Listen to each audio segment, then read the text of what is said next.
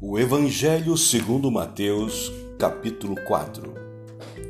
A seguir, foi Jesus levado pelo Espírito ao deserto para ser tentado pelo diabo. E depois de jejuar quarenta dias e quarenta noites, teve fome.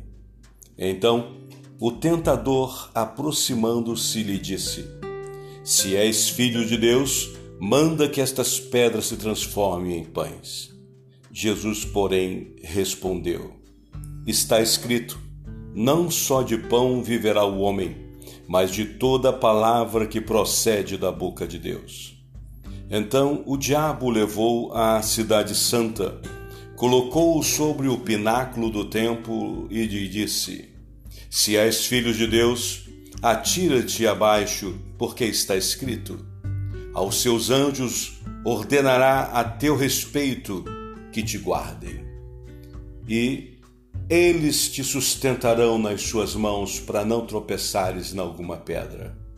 Respondeu-lhe Jesus: Também está escrito: Não tentarás o Senhor teu Deus. Levou ainda o diabo a um monte muito alto, mostrou-lhe todos os reinos do mundo e a glória deles, e lhe disse: Tudo isto te darei se prostrado me adorares. Então Jesus lhe ordenou: Retira-te, Satanás, porque está escrito: Ao Senhor teu Deus adorarás, e só a ele darás culto. Com isto, o deixou o diabo, e eis que vieram anjos e o serviram.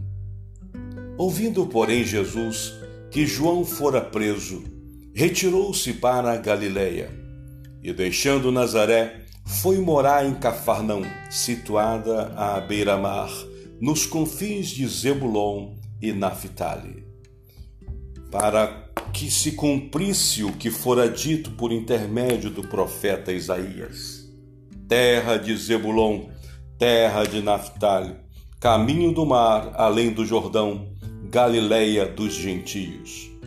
O povo que jazia em trevas, viu grande luz, e ao que viviam na região e sombra de morte, resplandeceu-lhes a luz.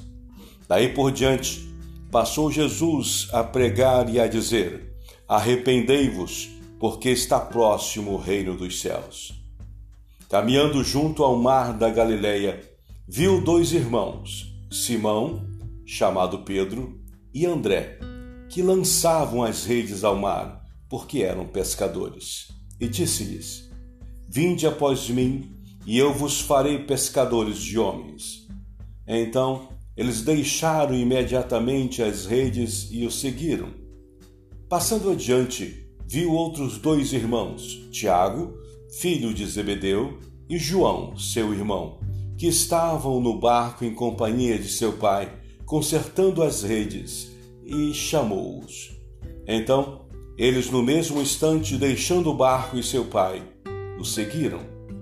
Percorria Jesus toda a Galileia, ensinando nas sinagogas, pregando o evangelho do reino e curando toda sorte de doenças e enfermidades entre o povo.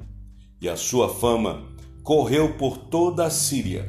Trouxeram-lhe então todos os doentes, acometidos de várias enfermidades e tormentos, endemoniados, lunáticos e paralíticos, e ele os curou.